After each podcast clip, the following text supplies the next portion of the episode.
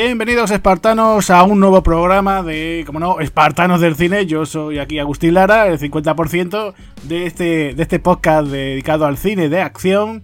Y como no, aquí el otro 50%, pues mi amigo Javi. ¿Qué tal Javi? Bienvenido a Espartanos del cine. Hola Agustín, hola, muy buenas a todos.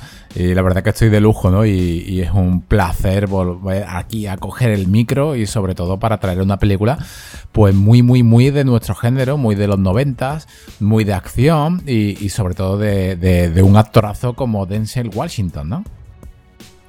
Pues sí, estamos hoy para hablar de una película como Virtuosity, cinta del año 1995. Y bueno, pues para estar un poquito ¿no? en el tema, no, no hemos puesto esas gafas de realidad virtual, ¿no? Porque estamos aquí utilizando un estudio virtual, ¿no? En esta ocasión.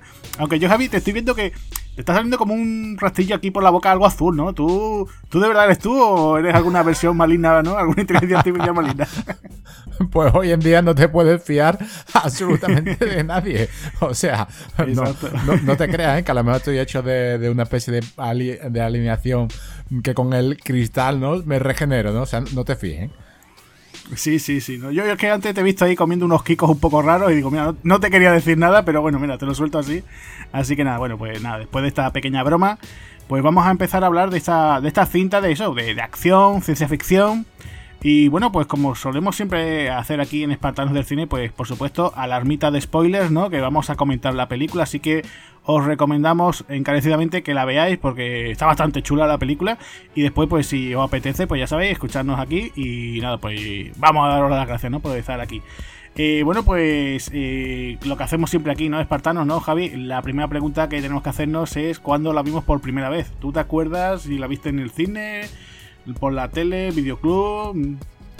Pues fue una de estas películas que, me perdí, ¿no? Me perdí en el cine y luego me, arrepentí porque Denzel Washington, digamos que eh, casi que acababa como que de consagrarse, ¿no? Como, como ese actor oscarizado y con varias nominaciones, ¿no? De, su carrera y yo ya lo conocía, o sea, lo, conocía por Ricochet, ¿no? Que me encantó esa película, que también es muy despartado del cine, ¿no? Que también podríamos traerle alguna vez, incluso por pues Malcolm X, ¿no? Quien no recuerda, ¿no? Esa película de, del 92, ¿no? Incluso su papel, ¿no? En mucho ruido y pocas nueces. Y el informe Pelícano, ¿no? Una película que de siempre, siempre que, que, que, la echaban en televisión no le echaban mucha cuenta, ¿no? Pero que, que luego ya con la vi bastante tarde, terminado los 90, ¿no? Ya empezado más o menos la época del 2000 y, me sorprendió para bien, ¿no? Y uno es Filadelfia, ¿no? Y de repente te saca pues eh, Virtuosity, ¿no? Y tú dices, uy, como protagonista de lo que parece ser una película de, acción pura, ¿no? Porque el informe pelicano sí que tiene su parte de, acción, su parte así movidita, pero no llega a ser Virtuosity, ¿no? Y, sí que lo vimos en Ricochet, ¿no? Que ahí sí que, sí que él daba ya, pues, su, su primer espinito como para, como que para la estrella de acción, ¿no? Y claro, me la perdí. No la vi en el cine, me la perdí, pero claro, eh, en los noventas, ¿no? A mitad de los noventas, con este tipo de cine, casi que era una apuesta segura si veías el tráiler y te gustaba a lo que era la hora de comprarla y disfrutar de, ella en casa. Y yo me la compré sin ningún tipo de duda en VHS original y la reventé a ver. O sea, estuve viéndola sin parar. O sea, yo quedé totalmente... Eh, flipado, ¿no? La primera vez que, vi esta película, ¿no? Me quedé con los ojos a cuadro porque era un tema que no se tocó, eh, bueno, se había tocado, ya el director lo había tocado, entre comillas, ¿vale? Eh, aquí no se aprovechó mucho, pero no fue hasta el año 99, ahora lo comentaremos a lo largo del, podcast, como fuera parte de, este tema, ¿no? De, de realidades virtuales, de mundos alternativos.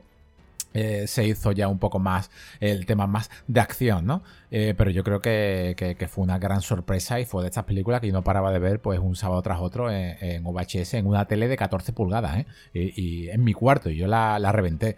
Y en este caso, Agustín, ¿cómo descubriste tú esta película? Pues mira, yo esta película, como te decía, eh, recuerdo de aquellos programas de tipo cartelera que echaban por la televisión cuando había esa información cinematográfica, eh, yo siempre me ponía ¿no? al tanto, digo, bueno, ¿cuáles son los estrenos? Y recuerdo ver esto, ¿no? Y yo me sorprendí mucho de Denzel Washington porque aparte de las películas que tú has mencionado, bueno, ya incluso había ganado el Oscar por mejor actor secundario, ¿no? Y, bueno, pues eh, ya te digo, línea de hacer papeles sobre todo dramáticos, ¿no? Y claro, verlo en acción, salvo el caso este de Ricochet, ¿no? Yo recuerdo incluso que en los 80 tenía incluso alguna policíaca también, pero no era el típico actor de meterse en películas así muy palomiteras, ¿no? Per se, ¿no? Y claro, pues me sorprendió mucho, ¿no? Y claro, después veo a ese tipo que hace de villano y decía, tú, bueno, este tío quién es, ¿no? Ese, con esa cara. Entonces, pues tenía ahí, digo yo, no sé, ¿no? Y recuerdo que esta película, pues mira, ni la vi. Ni en cine, ni en televisión, ni la alquilé. ¿Sabes por dónde la vi, Javi? Te vas a reír. ¿En un vídeo comunitario? Correcto. Anda, mira. En un vídeo comunitario, sí.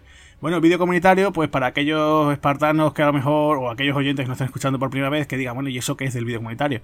Bueno, pues eso era, digamos, entre comillas, guiño, guiño, ¿no? Pues eh, según determinados barrios había alguien, pues que te podía lanzar un cable, ¿no? Y entonces tú te abonabas y pagabas la suscripción, y entonces, bueno, pues esa persona eh, tenía su propia programación, ¿no? Entonces, pues a lo mejor se alquilaba películas y las iba poniendo, ¿no? Entonces eso fue que en los 80 y 90 hizo bastante daño, ¿no? A, digamos, un poquito, ¿no? Porque claro, la gente no iba a alquilar cosas, ¿no? Pagaba esto y se veía, pues mira, hoy te van a poner Virtual City, después te van a poner Desafío Total y lo que sea, ¿no? Y claro, pues esto era bastante atractivo, ¿no? Y bueno, muchísimas eh, ciudades, pueblos, yo recuerdo, por ejemplo, familiares míos también en, otras poblaciones, incluso en el pueblo de mis abuelos también teníamos por ahí un vídeo comunitario y la que yo la verdad que estaba bastante bien. Y pues nada, pues la pude ver por allí eh, recuerdo que es de estas que la vi varias veces. La vi varias veces porque me pareció una cinta entretenida más con el tema este de la realidad virtual y todo eso. Llamaba mucho la atención. Y bueno, pues ahí la he dejado, ¿no? Después siempre se me ha quedado un poquito atrás, ¿no? Eh, después es verdad que eh, Denzel Washington ya, pues a partir yo creo que de, podemos decir de Training Day, ¿no? Cuando ya él dice, mira, pues me voy a apuntar un poquito a este del, tema del cine de acción, ¿no? Se convierte más o menos en un, no decir un actor de...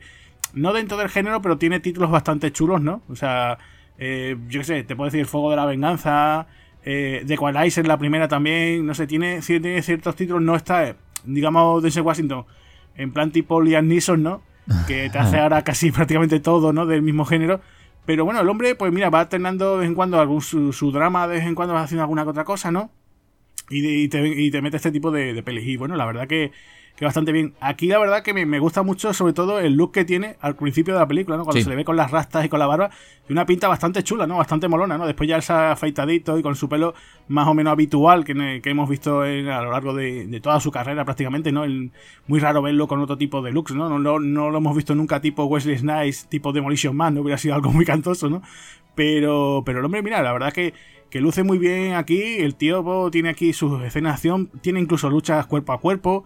O sea, daba, yo no sé, yo sé si, es porque la cinta no funcionó bien del todo, eh, pero se quedó ahí. Yo, yo creo que le digo una, una, vamos, la he a ver para preparar el programa y me lleva una grata sorpresa, ¿no?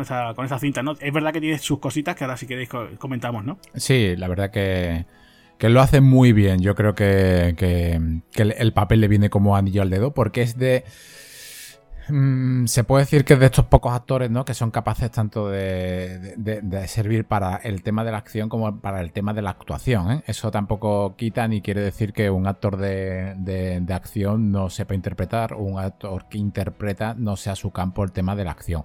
Pero normalmente no están muy ligados. Pero en este caso, pues, has mencionado a Liam Neeson, pues sí, pues eh, se puede casi decir ¿no? que es como un caso, ¿no? como, como Liam Neeson, ¿no? que lo mismo te vale que para que un roto que para un descosido.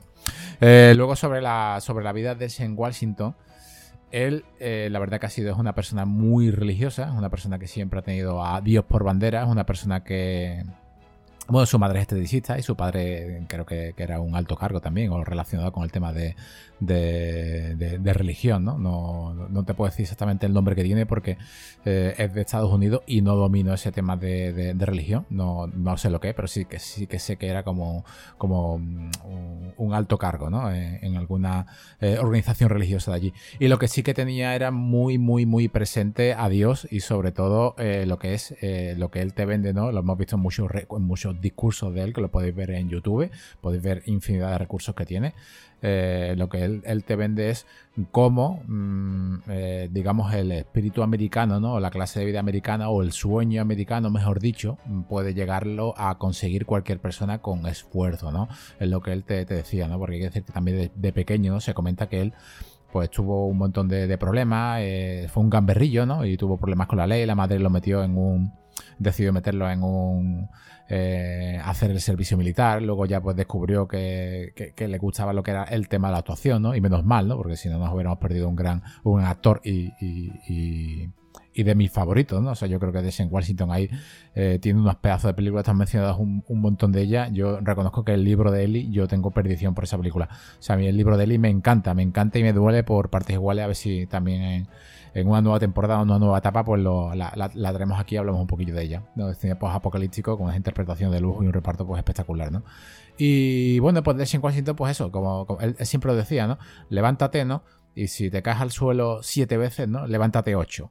Eso es una de, sus frases por bandera, ¿no? O sea, levántate, si te caes siete veces, levántate ocho, no importa, tú sigue levantándote, persigue tu sueño, eh, intenta hacerlo lo, mejor posible y no pares, ¿no? No pares hasta, hasta conseguirlo. ¿Que a él le ha salido bien? Sí. Que hay muchas personas, ¿no? En, el mundo y sobre todo ese, entre comillas, ¿no? Sueño americano que nos venden, pero que no es así pues también, ¿no? También hay muchas personas que por mucho esfuerzo que tengan y por mucho trabajo que tengan, pues siempre van a estar exactamente en el mismo sitio. ¿no? La vida, la meritocracia, pues hoy en día, pues no, existe, ¿no? Pero bueno, él tuvo suerte, ¿no? Fue de ese pequeño porcentaje, ¿no? De actores que, han salido de, de, la mala vida, ¿no? O de, o de la pobreza y ha, llegado a, a, ser alguien muy, muy, muy importante. Y yo creo que aquí, pues, pues lo consigue, ¿no? Y además que se, mantiene, ¿no? Desde que prácticamente salió, ¿no? Con esa película que tú has dicho con Matthew Broderick, incluso con las nominaciones que ha tenido, eh, yo creo que se ha mantenido y hace un cine que siempre es bueno de ver, ¿no? No, ha llegado a convertirse en el Liam a mí me hubiese gustado, ¿no? Bueno, ahora con The Equalizer, pues eh, más o menos tiene ahí su, pequeño rol ya de con más combate cuerpo a cuerpo, ¿no? Y con, más armas, ¿no? Pero me hubiese gustado muchas más películas como, como esta de, de Delsin Washington porque le, le venía yo al dedo. O sea, no, es que fuese un sucesor ni que fuese a tener eh, una equivalencia con Welly Snide, que también lo has dicho, ¿no? Pero la verdad que que, entre los dos, ¿no? entre Willie y Denzel Washington, pues los dos me encantan, ¿no? Cada uno, cada uno en su campo. Eh, sobre Denzel Washington sí que hay que decir, ¿no? Pero sobre el director Agustín, ¿qué me puedes contar? Porque la verdad que el director eh, lo conozco, ¿no? Yo creo que mucha gente lo conoce, pero el Leonard, pero es un visto y no visto, ¿no? Sí, pero Leonard, que tenemos que decir que este hombre es de Toledo, pero de Toledo de Estados Unidos, de Ohio, ¿eh? que nadie se, piense, se piense que este hombre sea de, origen español. Eh, bueno, pues nada, este hombre eh, siempre ha estado un poquito, ¿no? Sobre todo en estos comienzos, eh, relacionado un poquito con el tema de la, de la ciencia ficción. Es verdad que él también viene un poco del tema del mundo del videoclip, pues por ejemplo le ha hecho videoclips a, artistas como Peter Gabriel, y bueno, ya después, sobre todo en estos comienzos de los 90, él, eh, sobre todo, pues tenía estas dos películas, podemos decir que es una especie como de, eh, bueno, de binomio, ¿no? Que tenía por un lado con El cortador de césped, ¿no? Aquella cinta basada en un relato de Stephen King con, con Pete Brosnan. Y después llegó este Virtual City, ¿no? Que de hecho hay ciertas cositas, animaciones, transiciones y eso que parece un poquito eh, sacadas de esa, de esa película, ¿no? Y después puede tener una carrera bastante irregular, ¿no? Está así un poquito entre el mundo de del cine, también ha hecho cosas en televisión. Eh, no tiene así, o sea, yo te digo, pues, por ejemplo, eh, hay una, una, película que la verdad que, le dieron bastantes palos, como fue una adaptación que hizo una adaptación de Marvel, que hizo Man Thing. Y claro, pero aquello fue una cosa que no quedó nada bien, tenía unos efectos especiales bastante lamentables. Yo recuerdo incluso ver un póster troquelado en el cine de esa película diciendo, bueno, pero esto, ¿qué es, qué es lo que estoy viendo yo aquí? Y después, pues ya te digo, eh, se ha dedicado mucho a eso, pues trabajos en televisión, eh, tema de, bueno, hacer algunas otras películas. Tiene una secuela de Los Inmortales que yo tuve la desgracia de ver en el 2007, que fue Los Inmortales El Origen. Ya ahí no estaba Christopher Lambert, sino que estaba Adrian Paul, ¿no? Y la verdad que mm, se notaba que era una película hecha directamente para la televisión, ¿no? Que, bueno, se necesitaba mucho más dinero pues para lo que querían eh, promover, ¿no? Y bueno, pues ya os digo, mm, con estos primeros trabajos pues parece que sí, que por lo menos llegaron al cine, pero bueno, eh, tenéis por ejemplo esta película, fijaos, es del año 95 y ya en el año 98 pues hizo una que se llamaba T-Rex, el retorno al, Cretácico, ¿no? O sea que veis que la, la carrera de este hombre pues la verdad que no que no fue muy bien. No tiene también por ejemplo un, thriller así, digamos entre comillas, pseudoerótico que hizo también en principios de los 90 con, con una chica que bueno, también fue una chica muy de los 90, una actriz como Alicia Silverstone junto a Jeff Goldblum llamada eh, Hideaway, que también era de estas que ponían mucho en la tele, no sé si tú te acordarás, ¿no? Estas típicas de la chica inocente que llega a una familia ideal y empieza ya como digamos a corromper un poco, no intenta seducir al padre, ¿no? ese tipo de cosas.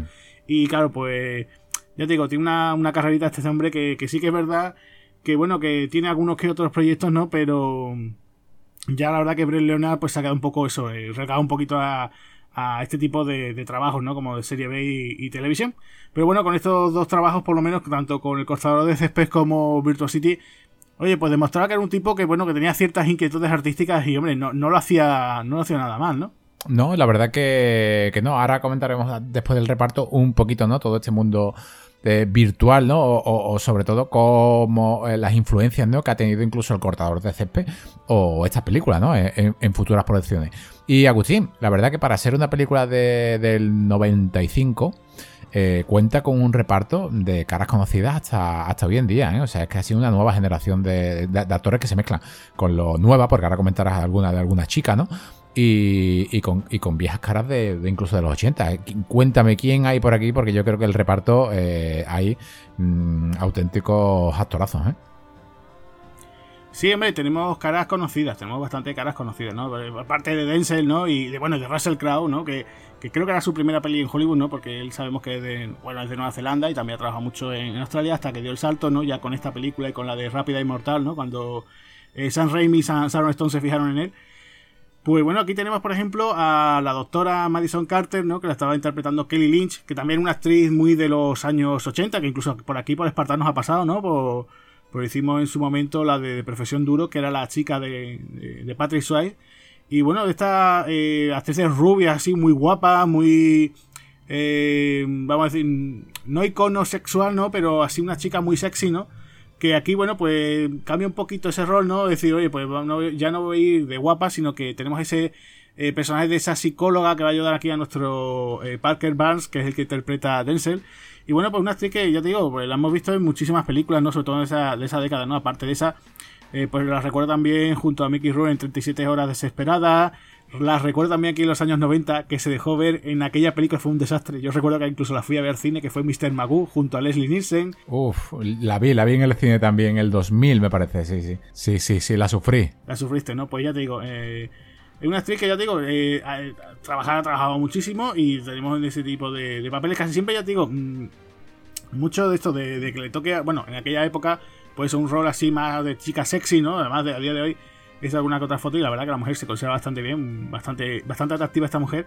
Lo que pasa es que nunca ha tenido un, como un personaje así, ¿no? Que terminase de llamar mucho, ¿no? Por ejemplo, eso, de profesión duro, ¿no? Pero no, no lo han dado, o por lo menos no he tenido algún papel de relevancia así como de actriz principal, ¿no? Después también tenemos por aquí a un tipo que también se ha pasado alguna que otra ocasión, como por ejemplo William Forsythe, que lo recordamos sobre todo por La Roca, ¿no? Que era aquel agente del FBI que, que ayudaba a Nicolas Cage. Tenemos también a otro William, que también es William Fitchner, ¿no? O también un actor muy reconocido, tanto de series de televisión, de películas, sobre todo, pues por ejemplo, te puedo decir, en The Game aparece, apareció también en, Armageddon. Eh, no sé, un tipo muy, muy reconocible, ¿no? Que cualquiera que lo vea dice, ah, pues mira, este actor, yo lo he visto ya incluso hasta haciendo comedias. En eh, la serie, por ejemplo, de Mom también aparecía por allí, no sé. Un tipo que queda muy bien, queda muy resuelto en pantalla, siempre en roles secundarios. Muy, muy poquitas veces lo he visto yo a lo mejor de, protagonista. Yo no, quiero recordar que, no, no tenía así un papel relevante en el cine, pero bueno, ahí lo tenemos. Interpreta más también un personaje que por lo visto él decía al actor que, dice que casi el 80% de sus escenas las habían cortado. Aquí en la película aparece de forma muy testimonial, ¿no? Como ese jefe de este proyecto, ¿no? De esta realidad virtual, ¿no? Que ahora comentaremos un poquito al momento. Y teníamos también, por ejemplo, a Stephen Spinella, que interpreta a Linden Meyer, ¿no? Que es el Mac Doctor, ¿no? El científico loco, que es el que crea este SID 6.7, que es Russell Crowe. Que, bueno, también es un actor que se ha visto muchísimo, ¿no? Un rostro muy reconocible. Además, siempre cara de malo, ¿no? O sea, yo creo que, aquí el casting estuvo muy bien porque es que cara de malo. O sea, si William Finger aquí pone esa cara de, de tipo, vamos a decirlo, cabroncete, ¿no? O sea, de ese tipo que está más interesado en los beneficios que otra cosa.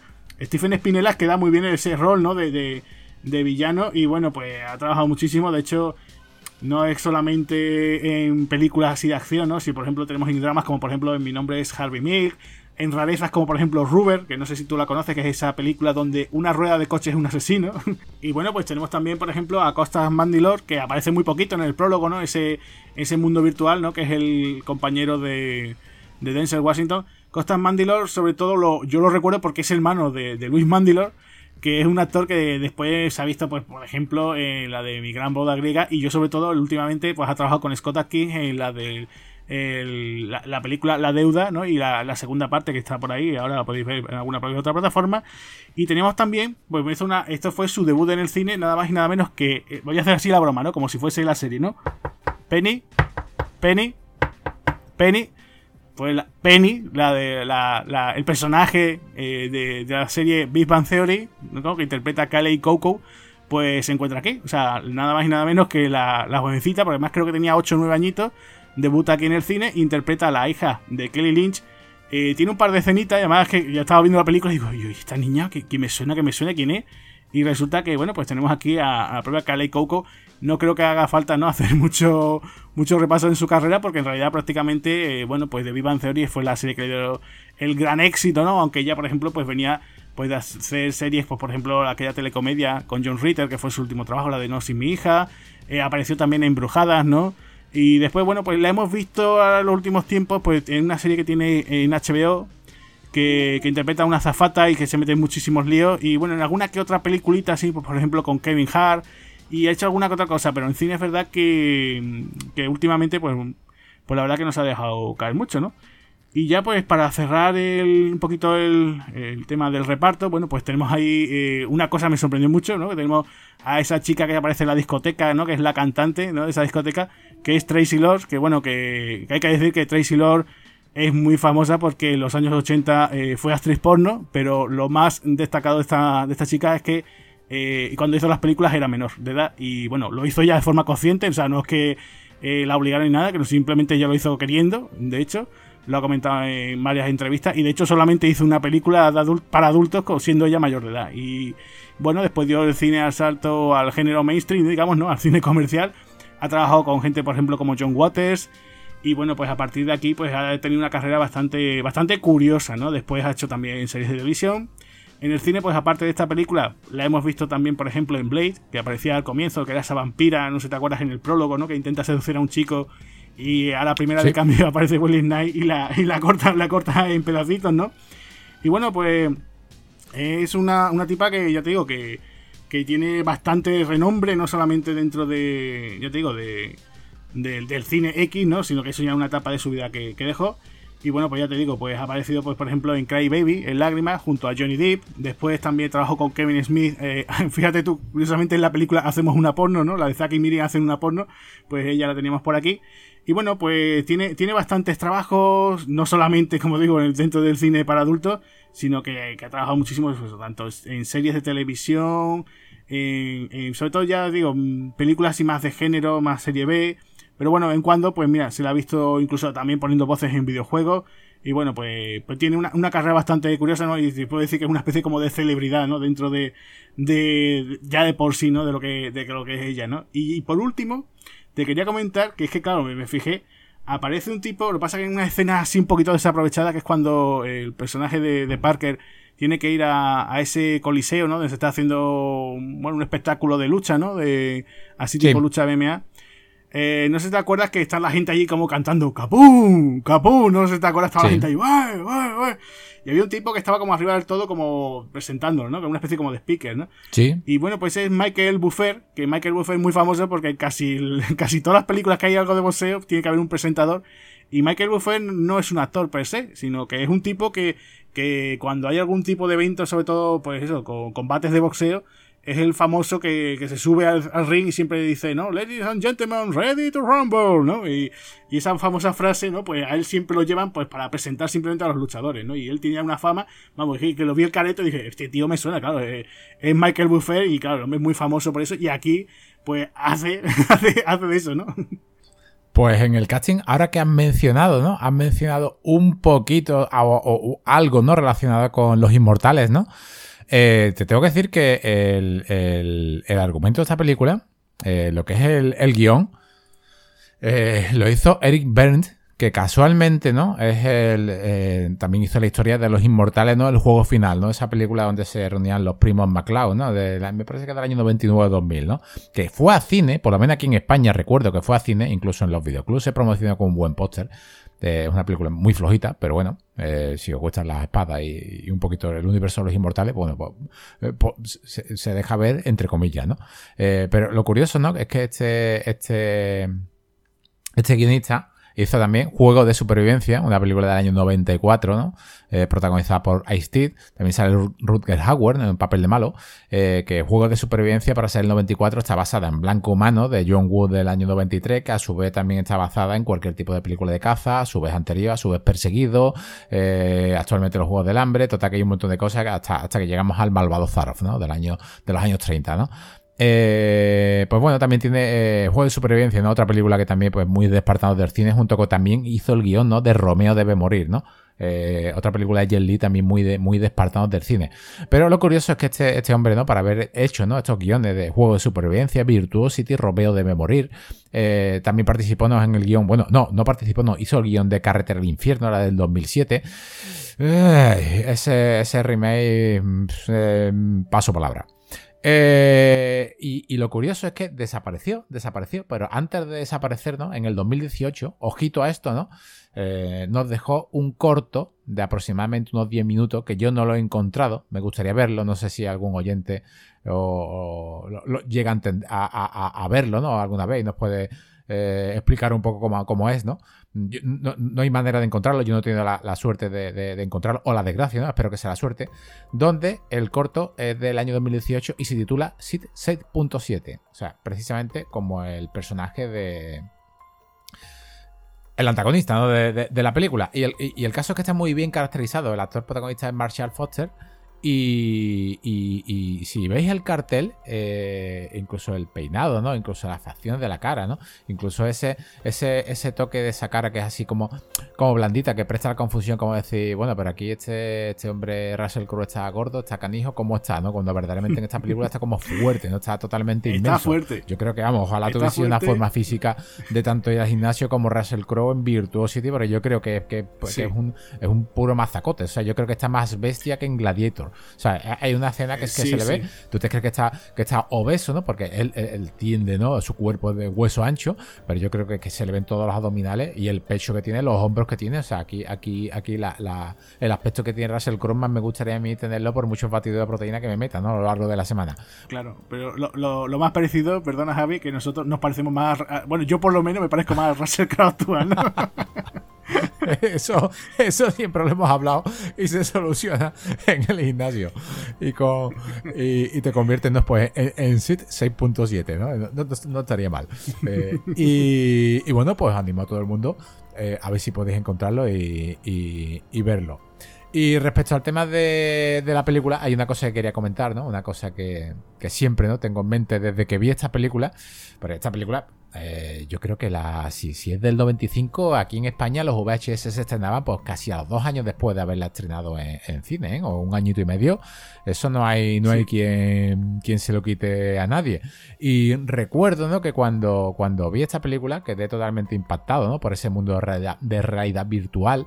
Pero luego, eh, conforme iban apareciendo otras series de títulos, ya iban sonando un poquito a lo que era esto, ¿no? Eh, para empezar, no será el primero, o a lo mejor no son los primeros los que voy a mencionar, o no son los que todo el mundo piensa, o a lo mejor hay muchos más por ahí, que no lo dudo, pero cuando yo vi esta película, lo primero que se me vino a la cabeza es Tron, aunque hay una diferencia porque Tron, eh, la película del año 82, eh, de, de Steve Lisberg, lo que Jeff Bridges se mete en un, no se mete, digamos, en un software, ¿no? Directamente se mete en un hardware, ¿no? Sea, está casi manejando pues el código binario, ¿no? Dentro, ¿no?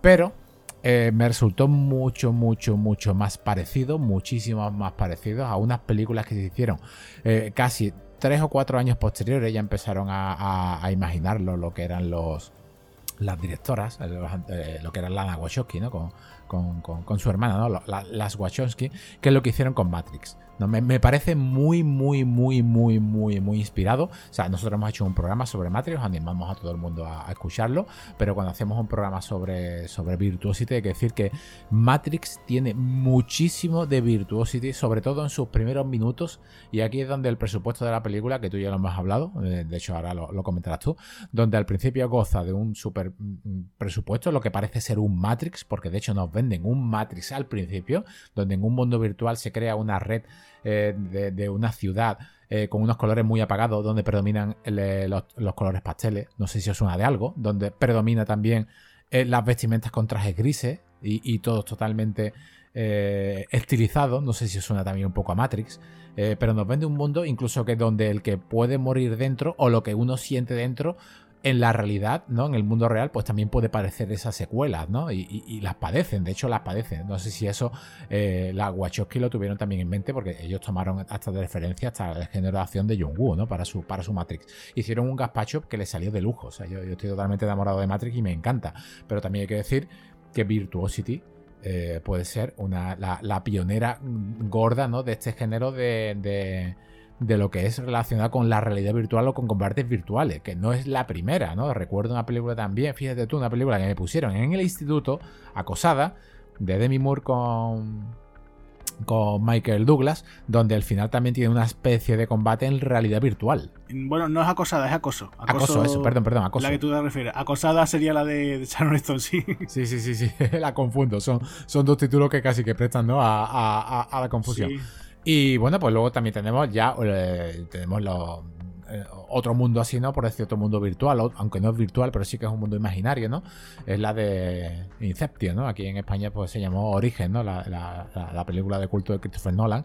También en el 99, ¿no? Salió, también salió, no sé si te acordarás, de, de, una película nivel 13, ¿no? Que tampoco estaba, tampoco estaba muy mal, ¿no? Por, por esa época, ¿no? sí, sí, está bastante bien. Sí, sí, Y luego ya lo más actual, ¿no? Y, otra obra de arte, o por lo menos para mí, una película que no te cansas de ver, que si no sabes qué poner, ¿no? Pues lo pones.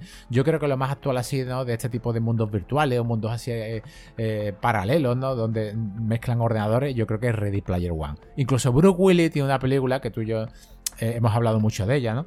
Eh, surrogate, no sé cómo se, cómo se tradujo en, español. Los sustitutos. Los sustitutos, sí, así, pues. Eh, pues es lo mismo, pero con avatares ya metálicos, ¿no? Pero vamos, yo creo que, lo más grande que se hizo eh, respecto a mundos virtuales, antiguamente fue Matrix, ¿no? Y hoy en día pues ha sido Ready Player One. Por eso digo que es que el las Wachowski, ¿no? Tomaron mucho, muchísimo de, de, de esta película, sobre todo de su primera parte, que ese presupuesto sí que se vio, ¿no? En la primera parte aparecer, pero que luego, pues poco a poco parece que se fue fumando y dejó aparte lo que era el mundo virtual, ¿no? Por, por acercar ese, ese, software, ¿no? A un poco más hardware, ¿no? A un poco más atraerlo aquí, al estilo que, pues casi como un Terminator, ¿no? Pues sí, yo creo que por un lado eh, habría que decir que la película, bueno, pues esto nos plantea, porque además lo, estuve mirando, digo, porque nunca te dicen, eh, está en el, estamos en el año tal o en el año, no, o sea, al principio eh, solamente me fijé en el detalle de que cuando hay un momento, ¿no? Bueno, ahora vamos a contar el argumento, pero la película, nuestro protagonista, este tal Parker Vance, no, pues va unas veces al cementerio a ver la tumba de su mujer y de su hija y aparece año 1994 la fecha de defunción. Entonces, bueno, pues vamos a poner que eran como unos futuro alternativo o que, bueno, pues tenían planteado ciertas cosas, ¿no? Que eso solía pasar mucho, ¿no? Sí, pero Agustín, ¿cuánto costó esa película? 30 millones de dólares. Sí, pero imagínate tú el futuro alternativo que hicieron, por ejemplo, con Johnny Mnemonic, ¿no? Un año anterior a esa película, qué bien pinta y qué bien le hubiera sentado a esta película un futuro como Johnny Mnemonic, ¿eh? Sí, porque, claro, eh, tuve, cuando eh, comienza la película, bueno, si queréis, vamos a hablar un poquito del argumento, ¿no? Esto simplemente, bueno, pues eh, la policía de Los Ángeles eh, está probando con una empresa que tiene ahí una serie de proyectos, los cuales pues tienen que, digamos como una especie de formación para los policías, eh, utilizar la realidad virtual, ¿no? O sea, cosa que por ejemplo a día de hoy pues se utiliza en medicina y otro tipo de cosas, no el tema de realidad virtual, ¿no? Que aquellos años pues, parecía una cosa, no, hoy realidad virtual, no, el futuro, ¿no? Y te vendía, o eso, ¿no? O el tema del el multimedia, será lo ya, es lo que viene aquí para el tema de los ordenadores. Bueno, pues en ese proyecto, ¿no? Pues se crea una especie como de inteligencias artificiales y, bueno, pues la policía pues lo que tiene que capturar es a un tipo, ¿no? Simplemente en ese entrenamiento. Es, este SID 6.7 eh, que lo han hecho a partir de unir pues perfiles los perfiles psicológicos pues de muchísimos asesinos en serie no desde Charles Manson eh, aparece por ejemplo Ed Gein aparece muchísimo también el payaso pues por personaje pues sí se mete muchísima gente pues por ejemplo eh, como el caso también aparece Hitler Mussolini no a poner un montón y entre ellos está eh, un terrorista que fue el causante de, que nuestro personaje no el personaje interpretado en Washington este Parker Barnes eh, pues acabó con la mujer y su, hija. Entonces, bueno, pues este hombre le dio un delirio, ¿no? Por, no solamente mató a él y a sus sicarios, sino que aparte pues había unos periodistas, ¿no? Que eso lo vemos después en un flashback. Eh, mata también a unos periodistas que hay por allí, entonces por eso, por eso nuestro prota, nuestro Denzel Washington está en la cárcel, ¿no? Entonces, eh, para probar esta tecnología, pues en vez de utilizar a conejillos de India, ¿no? Utilizan a presos. Y entonces él se presenta para que les reduzcan también su condena y bueno, pues vemos ese comienzo que es tan, como tú dices, ¿no? Muy llamativo, muy pre-Matrix, ¿no? De, eh, la forma de cómo está presentado todo. Y claro, pues vemos aquí que este Sid, pues lo interpreta Russell Crowe, ¿no? Eh, un personaje que en principio, ¿tú sabes quién querían a, para, para, qué actor querían para, para interpretar este personaje? Eh, ¿Para Sid 6.7? Sí. No. No, no tengo ni idea. Pues querían a Kevin, Kevin Spacey, nada menos, fíjate. Ah, pues mira. O sea, que además tenían una carita así bastante redonda. Más que yo siempre me acuerdo cuando vi Los Ángeles Confidencial, dije, ostras, pues el tío este que va con. que yo, no conocía a Russell Crowe en aquella época, o sea, lo había visto, pero no sabría quién era. Decía, joder, pues este tío tiene un cierto aire. No es que sean gemelos, pero incluso después lo decía el director, mira, es que tenemos aquí a, dos actores que tienen un, por lo menos un parecido físico, ¿no? Ya es verdad que, que Spacey es mucho más, más mayor que, que el propio Russell Crowe. Pero en aquel momento, pues sí, quería. Y entonces, bueno, pues tiraron de, propio Russell Crowe.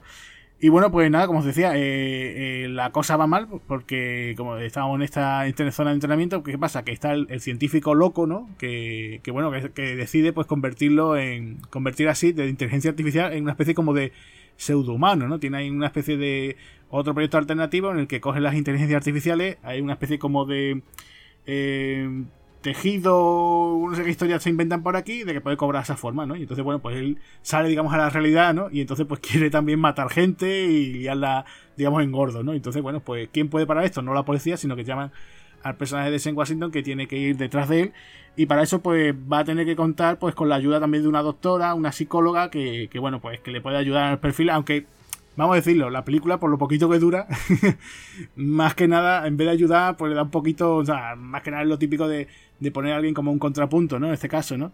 Y bueno, pues de esto va la película, ¿no? Y, y ya digo, el principio, la verdad, que es muy chulo, ¿no? O sea, muy. Dices tú, wow, ¿no? Y si dijera, joder, pues si fuera. Por además se ve todo muy futurista, los uniformes, las pistolas, que aquí usan unas veretas que son de estas automáticas que parecen metralletas, ¿no? Que son chulísimas, ¿no? esa primera escena, ¿no?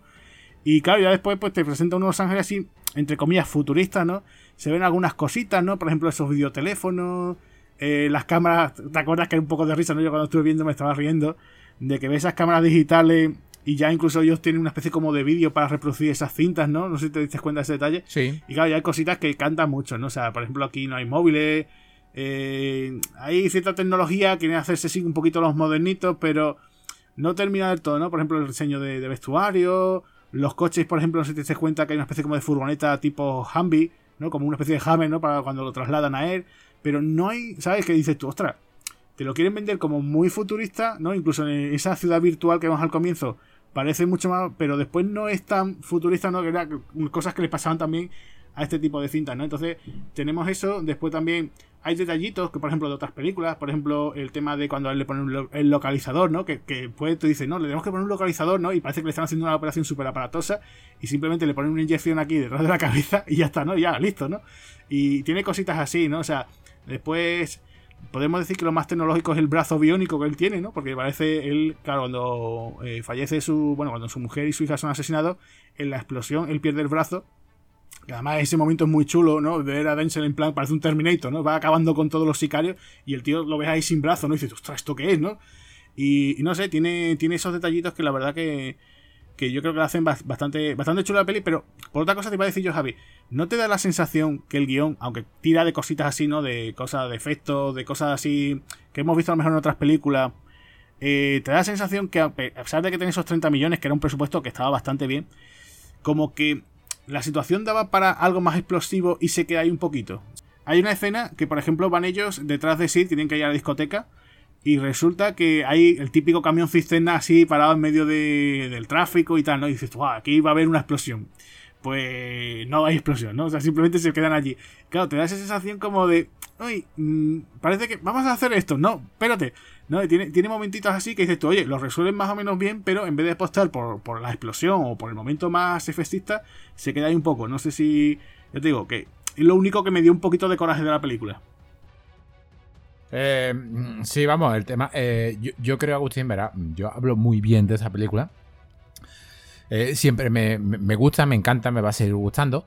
pero siempre, no sé si estarás de acuerdo conmigo, mm, supongo que yo la película la veo que le faltan 20 millones, ¿vale? le faltan 20 millones porque, pues, pues muy fácil.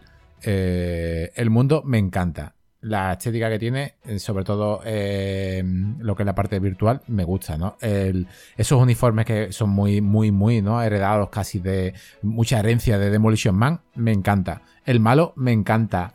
Eh, todo, todo, todo, todo me, llega a gustar, incluso la acción, ¿no? Los impactos de balas. pero ¿qué pasa? Pues que es precisamente lo que tú has dicho. Yo creo que han intentado abarcar mucho con un presupuesto muy, muy, muy, muy cortito. No llega a tener la capa de una serie B. Ojo, que siempre lo digo en todos los programas de Espartano del Cine, la serie B no es mala, no significa que sea peor. Simplemente un cine comercial de menos presupuesto que no se va a estrenar la sala 1. Ya está, nosotros sobre todo hablamos de mucha serie B. Eh, y aquí veo que adolece de, precisamente de, eso, no es una carencia que tiene porque eh, eh, cuando vemos un camión cisterna tenemos ya en la mente de que va a explotar, ¿vale? Eh, pero es que precisamente después de esa persecución que hay, acaban en el mismo camión cisterna, ¿no? Y no llega a explotar cuando él le está disparando con una eh, escopeta y el otro pues con una especie de, de, arma semiautomática y no llega a explotar, ¿no? Tampoco es que se base en una explosión la, película o que tenga explosiones, ¿no? Pero no llega a explotar y ahí es donde el argumento pues digamos que eh, veo que mm, si el argumento que es de acción no está plenamente apoyado por una serie de efectos ópticos o efectos visuales adecuados, te hace que peque un poquito, porque la película empieza totalmente explosiva. Por eso digo que la película es un quiero, pero no puedo en ese sentido porque podrían haber mostrado mucho más, mucho más de ese mundo virtual con una simple modificación del argumento, de manera de que en la parte final, en la última media hora, que él se basa en dónde está la niña, dónde está la niña, dónde está Kelly Cuco, aquí escondida, dónde está, con que hubieran matado así 6.6 en el mundo real, pero que lo hubiesen tenido que buscar en el virtual su información al estilo eh, como empezó la película. Y me metes en un mundo virtual donde solamente me pones gente chaqueteada eh, con, con, los mismos tiroteos del principio, pero con esbirros, y ahí sí que puedes meter camiones y camiones de esbirros, y yo me lo creo. Solamente con haber puesto, que de hecho Johnny Demoni lo he mencionado, pero Johnny Demoni al final, la red, también una especie de confrontación, ¿no? Con ese delfín, ¿no? Con ese, con ese maco, ¿no? Con ese ahí, con, con, con metido en esa red neuronal, ¿no? Lo que pasa es que, claro, Canu creo que tenía un disco duro en la cabeza de, de 3 GB o 32 GB, una cosa así, que fíjate tú lo que es hoy en la información. Y aquí, por ejemplo, también en ese aspecto, pues eh, también lo dice, también lo dice 6.7, creo que dice que él es una red neuronal autoevolutiva de, en España lo dice, en España el doblaje en castellano dice una, cantidad irrisoria, ¿no? Que creo que dice, es una neuronal autoevolutiva de, de 2 kilobytes o algo así. Tú dices, pero si es que esto no es una memoria, que es que esto te cabe en un disquete, ¿no? Y en su idioma original. Eh, si la vemos en el idioma original, creo que dice, soy una red neuronal autoevolutiva de 50 kiloctetos, ¿no? Y tú dices, oh, 50 kiloctetos. Bueno, pero es que eh, eh, creo que 8 kilobytes es un, eh, es, es, un, es un octeto, ¿no? O sea, que tampoco es que sea una. Tampoco es que tiraron la casa por la ventana, ¿no? A la hora de, crear una inteligencia artificial, ¿no? Y, sobre todo con la. Con, tal como estamos hoy en día. Eso se le perdona. Eso no hay problema que se le perdone. Pero mm, yo hubiese eh, dado lo que hubiera sido posible, porque imagínate por un momento que ese mundo que nos ha mostrado al principio, que nos lo muestra muy poco, si eso nos lo llega a mostrar durante media hora del final, lo que se hubiera liado ahí, solamente con esos efectos, esos efectos especiales de impacto que hay al principio, incluso esa sangre como sale, ¿no? Incluso él con la frialdad de que hay un rehén, le dispara y dice, da igual, sé que es un videojuego.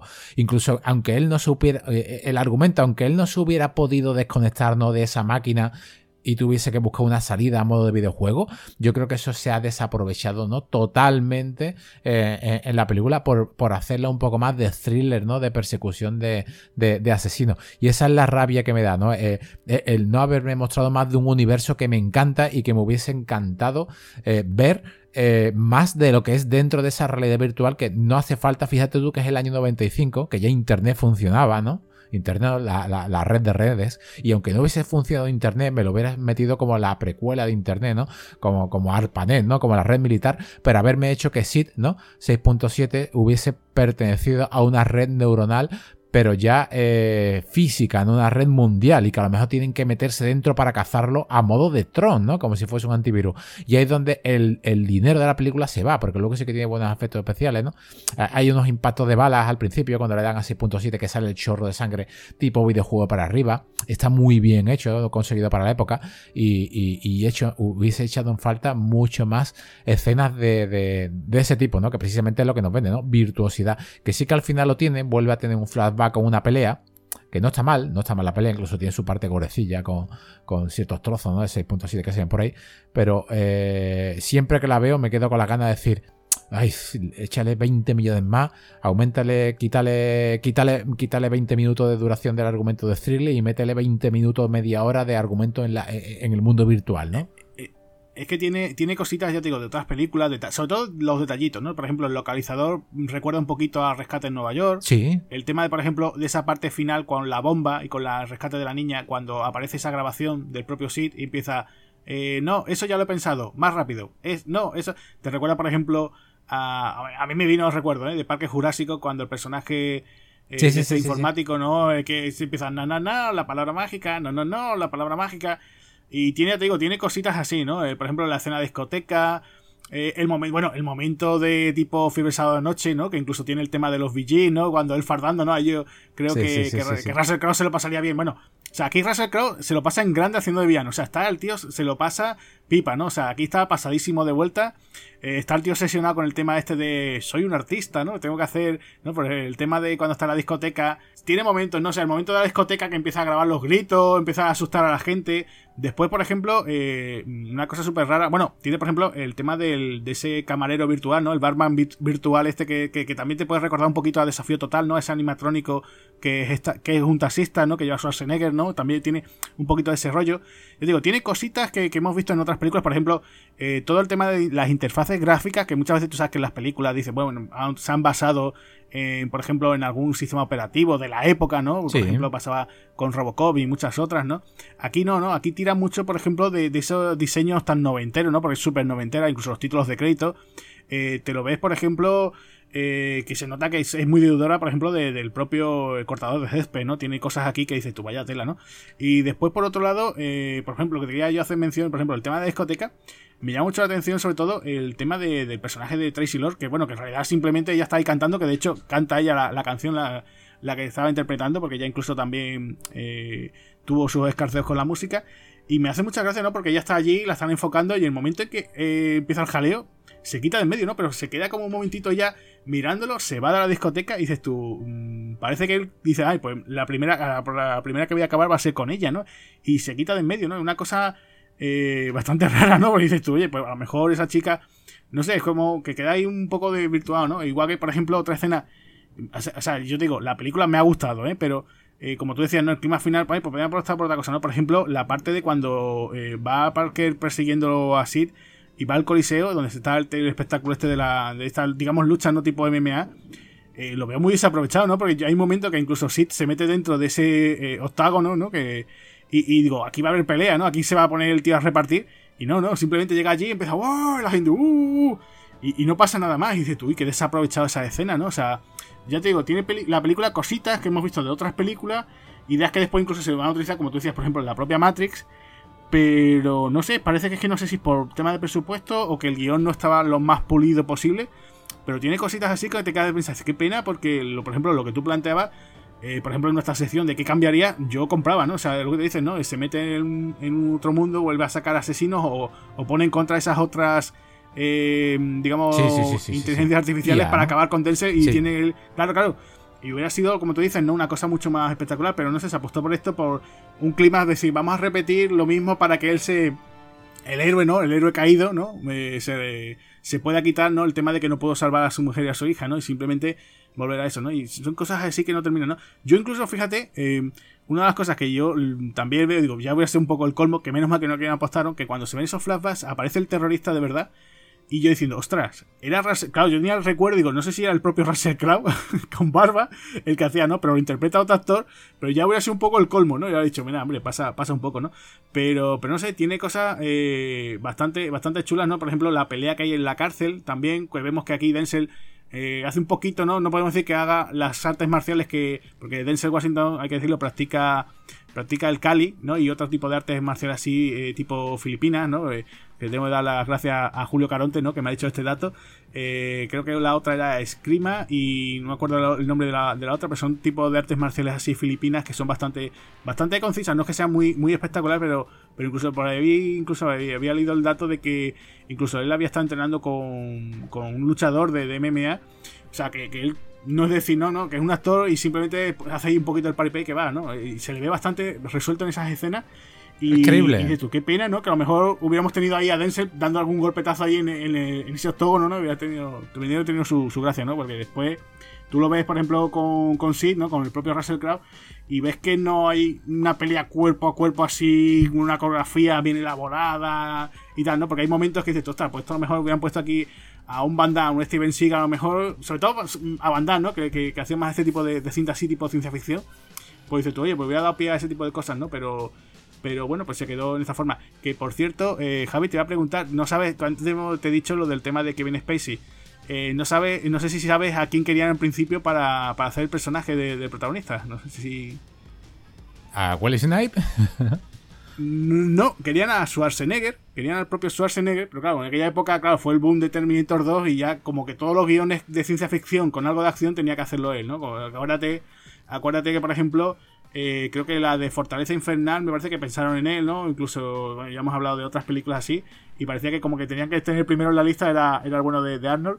Y el que se supone que iba a hacer esta película, que al final, pues por lo visto dice que por problemas de agenda no lo iba a hacer, fue el propio Michael Douglas. Fíjate tú lo, curioso que hubiera sido ver aquí a, Michael Douglas metido en una, cinta de ciencia ficción, porque bueno, en acción pues sí, tiene alguna que otra, ¿no? Por ejemplo, tenemos ahí la, muy conocida, ¿no? Black Rain de, de, Ridley Scott, pero, pero la verdad que no, no me hubiera imaginado yo aquí a, Michael Douglas, además que me, lo imagino incluso con, con, la melenilla esta que él llevaba así, ¿no? En los 80, me lo imagino por aquí, pero ya supongo que por esta época ya él había, por ejemplo, protagonizado Instinto Básico, y ya estaba más, pendiente, pues, por ejemplo, de, de la cinta que tú estabas mencionando antes, ¿no? La de acoso, ¿no? O sea que ya como que, a Michael no le interesaba este tipo, o estaba pendiente más de otro tipo de proyectos, ¿no? Y hubiera sido cuanto menos curioso ver aquí a, Michael Douglas, ¿no? Eh, te quería preguntar, así escenas que te guste así. Yo, por ejemplo, el comienzo me parece muy chulo, el prólogo. Está bastante bien conseguido, o sea, lo veo muy bien. Además, cuando en ese restaurante japonés, el tema de las geisas por ahí paseando. Sobre todo cuando la presentación de, The Sid, no sé si te acuerdas que está él comiendo sushi coge una pieza de sushi, se la come, le queda un granito en la, en la. ¿No se te acuerdas? Y, y saca una lengua como parece como si fuese un camaleón, ¿no? Se come el trocito de arroz que le ha quedado en la, en la boca, ¿no? Y está, bastante chula esa escena. Y no sé si tú tienes alguna otra así preferida. Por ejemplo, la pelea de la cárcel está bastante, bastante bien. Eh, la escena de discoteca tampoco está mal, ¿no? Lo que pasa que también te queda, no sé si te parece a ti esa sensación. Y perdona, oye, que, que van a decir los espartanos, vaya, no, no le ha gustado a Agustín esta película. Pero, por ejemplo, me hace mucha gracia que dices tú, concha, le parece que no hay más policía en toda la ciudad de Los Ángeles que solamente él, ¿no? Porque hay una alerta, ¿no? Y parece que él va ahí lanzado, ¿no? Y, da esa sensación, pero bueno, que te, quería preguntar entonces, ¿cuál sería a ti tu escena así o escenas que te gusten más de esta película? Eh, el principio. O sea, es de. Fíjate tú que no te voy a decir. Bueno, me gusta el principio y el final. Eh, me gusta mucho el principio porque te muestra un futuro muy, muy, muy bueno, muy a explotar, ¿no? Muchos diseños de producción, mucha fotografía, eh, muchos detallitos, ¿no? No solamente el sushi este como se lo está comiendo, sino que también hay otros detalles muy buenos que me han gustado. No sé si, te diste cuenta o los oyentes cuando él está, ¿no? Cuando 6.7 Russell Crowe no está disparando eh, con su especie de bereta, creo que es una bereta, no, estoy totalmente seguro, antes de que saque la, eh, un arma de de una semiautomática, creo que saca una especie de, de ametralladora pequeña. Eh, él tira el arma suya para atrás. La, tira cuando, se, cuando ya se queda sin balas y, y cae en un cuadro y desaparece, ¿no? Es muy, muy de videojuego. Eso me, me, gustó bastante, ¿no? Esos pequeños detallitos, ¿no? O eso es NPC, ¿no? Eso es NPC que hay por todo ese mundo virtual, ¿no? NPC pues como en un videojuego, ¿no? Eh, personajes no jugables, ¿no? Porque están por ahí. Eso me gustó y me, encantó. Y, y luego me gustó también mucho la parte final, ¿no? Cuando. Porque yo soy mucho de, detalles de partículas, ¿no? Detalles de partículas, me refiero a detalles de partículas de impactos de balas, eh, que se vean reales, ¿no? No que se vean simplemente como estamos muy acostumbrados a ver hoy en día, ¿no? En unos tiroteos cuando disparan un coche porque sale simplemente un humito, ¿no? De, la chapa. Dice, bueno, que le están disparando, ¿no? que, le están tirando. ¿Petardos? ¿Chiquititos? No, pues. Aquí, aquí al principio empieza mucho impacto y, al final, ¿no? Cuando van detrás de él, eh, cuando van detrás de, de Washington, incluso la policía no va detrás de, él porque se cree que es un asesino, porque sí, 6.7 le ha tendido una trampa en un tren, disparando desde atrás a una mujer. Eh, me gustó mucho esa, eh, esa parte cuando lo están disparando a él y la, y la persecución que tiene, porque aquí me, tú has comentado ¿no? que, que Russell Crowe iba con su traje morado, con la música de los Bee muy contento, ¿no? que se le veía muy animado, ¿no?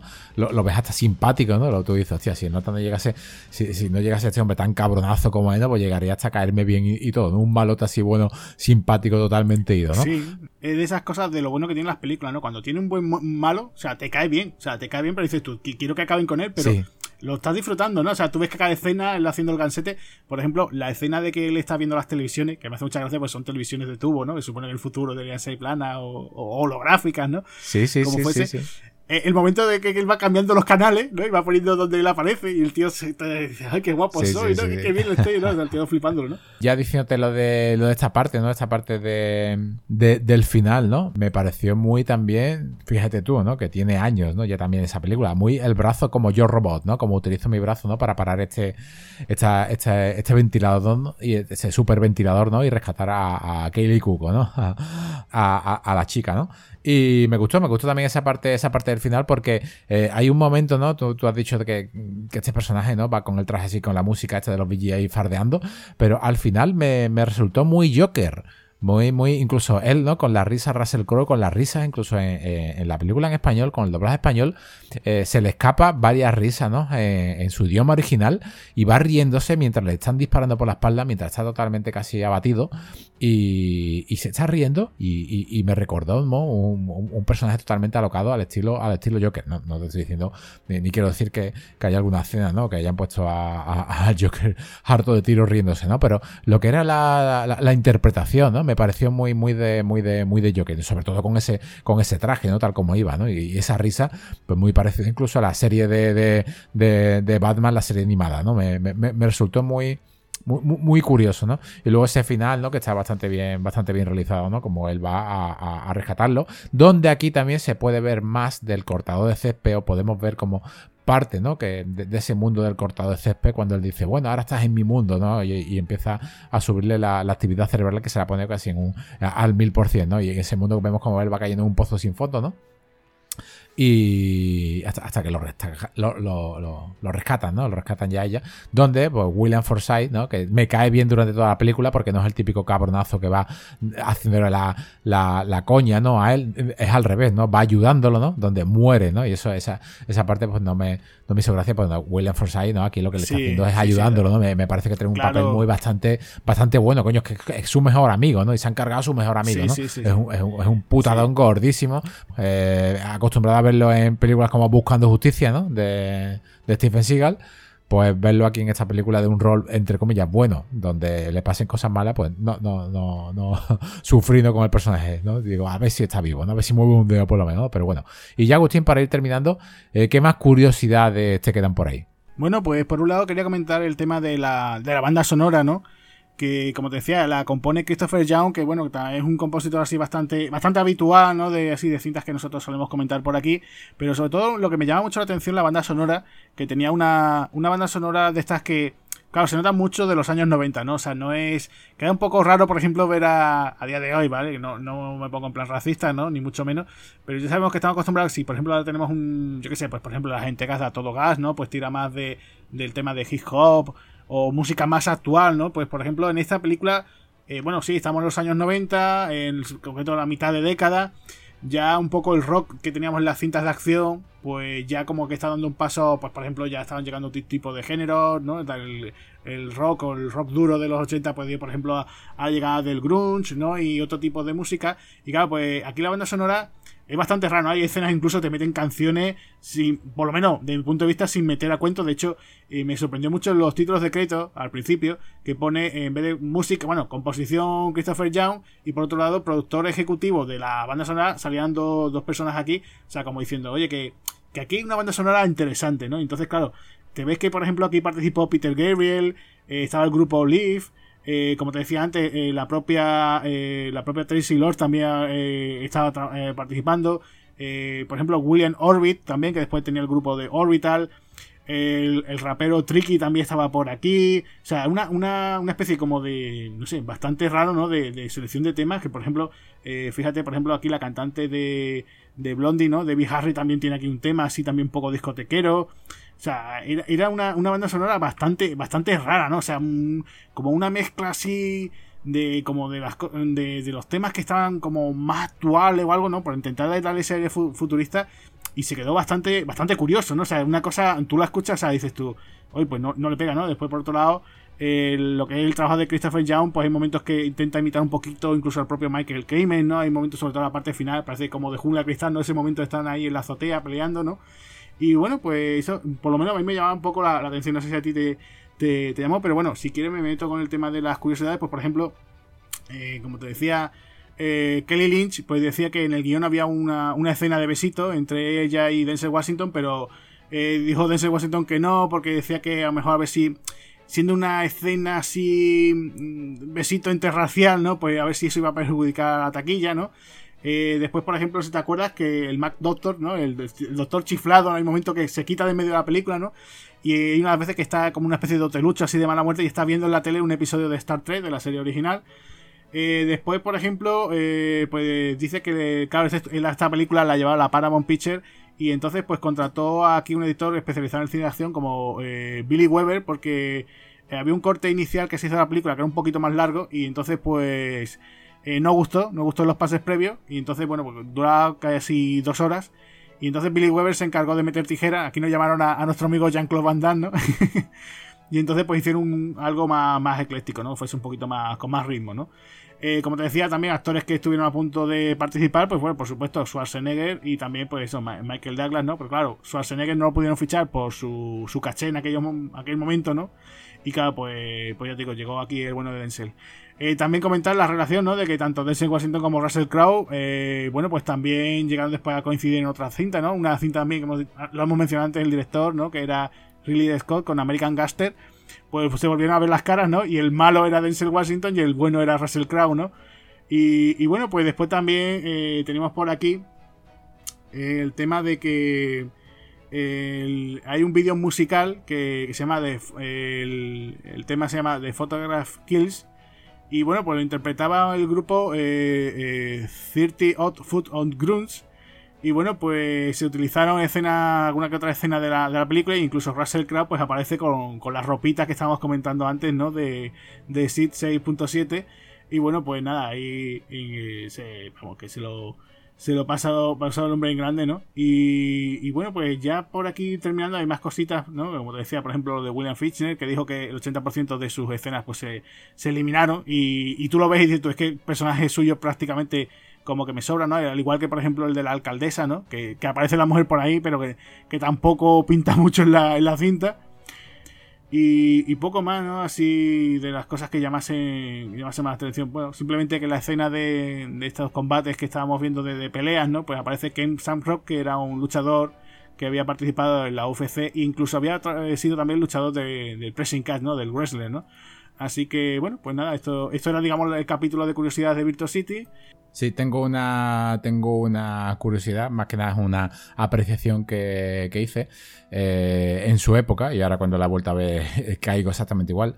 Creo que lo comenté ya en el podcast de Eraser, ¿vale? Porque el, corte inicial de la película, cuando, cuando empieza la película y cuando la primera vez que vemos a Tessie Washington con esa bereta, eh, creo que es la F92, ¿no? Exactamente la misma de Robocop, eh, que también la hemos visto en otras películas como por ejemplo eh, que hemos tratado aquí en el podcast como Broken Arrow, que la lleva John Travolta. Y nada más que él empieza a usar el arma, suena un tema. Ese tema lo vamos a escuchar muy poco.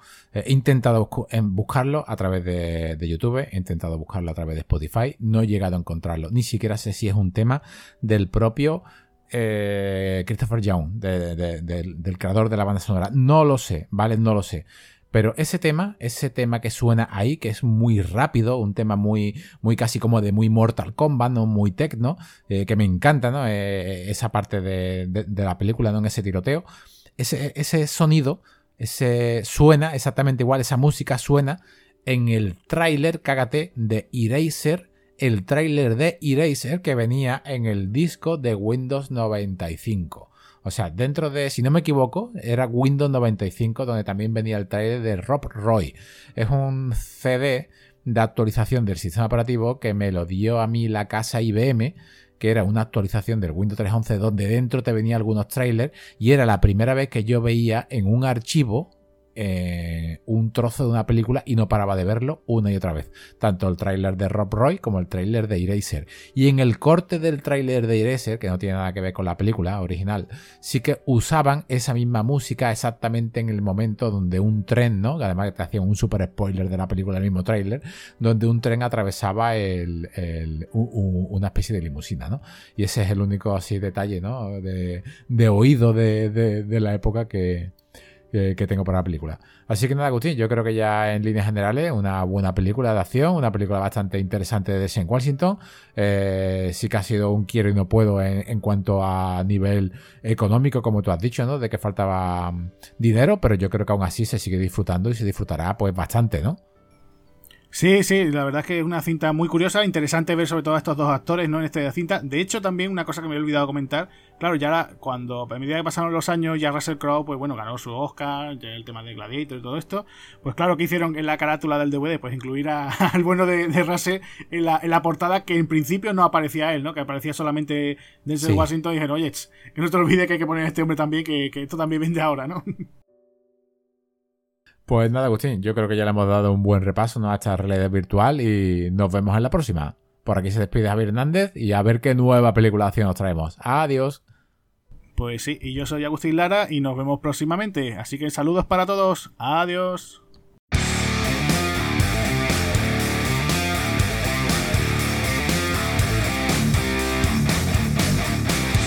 Muchas gracias por habernos escuchado.